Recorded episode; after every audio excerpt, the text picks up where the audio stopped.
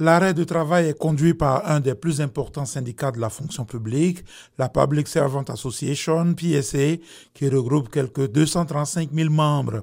Le conflit sur les salaires des fonctionnaires s'est enflammé après l'annonce la semaine dernière par le ministre du Travail d'une hausse de 3% des salaires alors que les syndicats réclamaient 6,5%. Il y a eu des piquets de grève dans la journée aux abords des administrations centrales à Pretoria par des grévistes des secteurs de la santé, des services d'immigration ou encore de la police.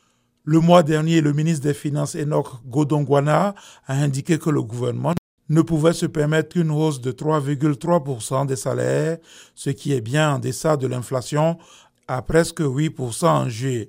L'Afrique du Sud a déjà lourdement subi plusieurs semaines de grève dans le rail et les services portuaires qui ont affecté les exportations de minerais et de fruits.